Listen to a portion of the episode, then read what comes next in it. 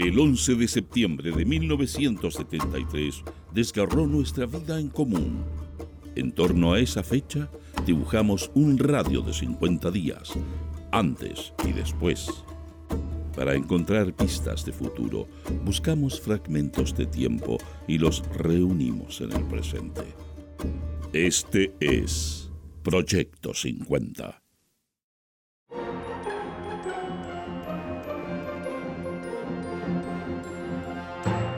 Buenos días.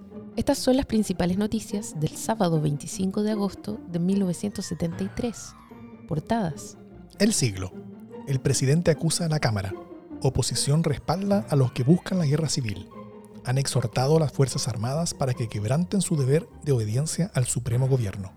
Vilarín inventó tres nuevos puntos para romper acuerdos. Solo le interesa mantener el paro criminal y golpista. Otra vez el vandalismo incendiario Destruyeron buses, incendiaron camionetas del SAG, agredieron a choferes, causaron innumerables daños en el centro. General Prats, no quise ser pretexto de golpistas. He estimado un deber de soldado no constituirme en factor de quiebre de la disciplina institucional y de dislocación del Estado de Derecho, ni servir de pretexto a quienes buscan el derrocamiento del gobierno constitucional.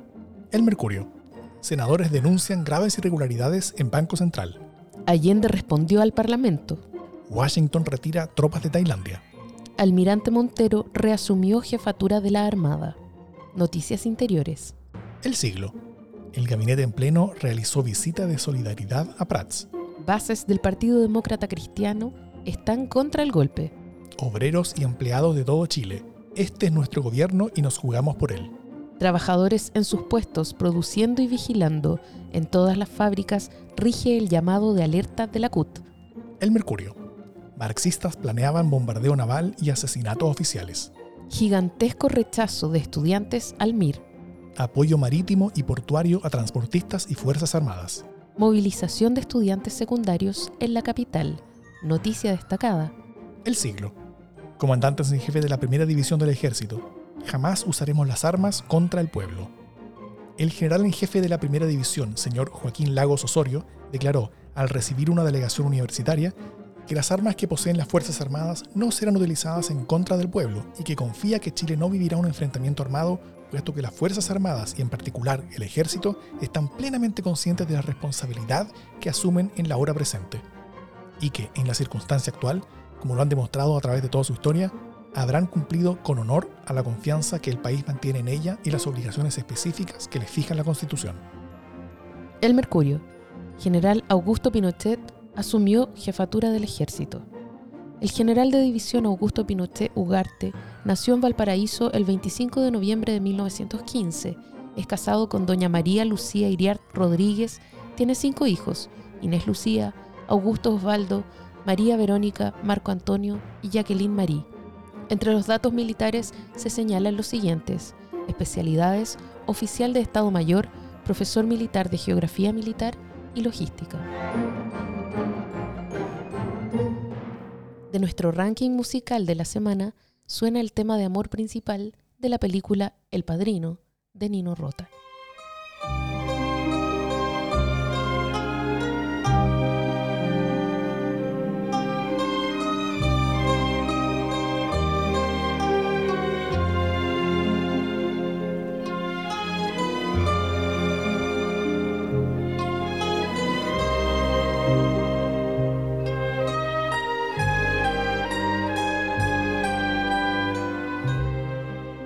Mientras los diarios publicaban las noticias que acabas de escuchar, en Chile ocurrían otras cosas que no estuvieron en titulares y que solo conoceríamos por documentos, libros y testimonios años más tarde. El senador de C, Renan Fuentealba, sostiene que el Partido Demócrata Cristiano está en contra del golpe de Estado y en contra del gobierno o gobiernos que puedan surgir de un golpe de Estado, defendiendo la posición minoritaria que le cabía en la democracia cristiana tras la acusación constitucional que el partido había promovido en los últimos días. Faltan 17 días para el golpe de Estado. Solo me cabe decirle a los trabajadores, yo no voy a renunciar. Se mantiene la presidencia general del país.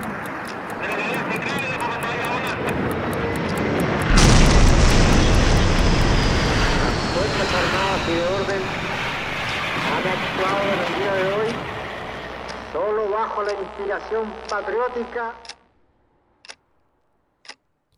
Es 28 de septiembre de 1973. Han pasado 17 días desde el golpe de Estado. El Mercurio. Masiva ayuda a poblaciones realiza la Junta de Gobierno. Elementos de las Fuerzas Armadas están realizando operaciones de ayuda a las poblaciones más necesitadas de la capital. El embajador uruguayo presentó credenciales ante el jefe de la Junta de Gobierno. El nuevo embajador uruguayo Roberto González Casal se constituyó en el primer jefe de misión diplomática que presenta cartas credenciales ante el presidente de la Junta Militar de Gobierno, general Augusto Pinochet. La historiadora Ángela Vergara afirma que Fidel Castro ofrece solidaridad con el pueblo chileno y toda ayuda que esté al alcance de sus manos en todos sus terrenos, estaremos dispuestos a arrancarnos el corazón por ayudar a la revolución chilena.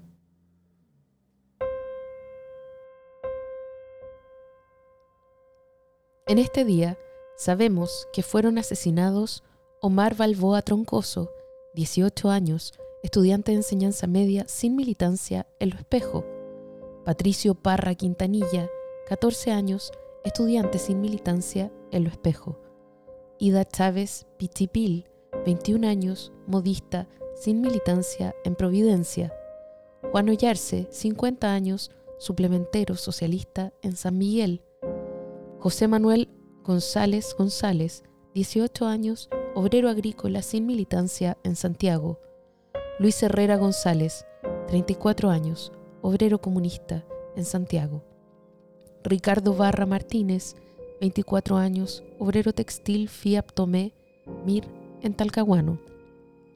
También en este día fueron detenidos José Cofré Ovadilla, 42 años, obrero agrícola sin militancia en Coihueco, Domingo Obreque Obreque, 36 años, contador Soquimich, socialista en Gorbea, Jorge Marín Rosell, 19 años, técnico del astillero en Porchi, socialista en Iquique.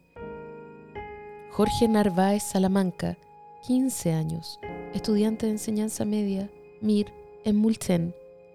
Mario Fernández Acum, 20 años, relojero comunista en Osorno. Osvaldo Ramos Rivera, 22 años, miembro del GAP, ayudante de mueblista socialista en Santiago. Todos fueron hechos desaparecer. La mayoría de ellos siguen desaparecidos.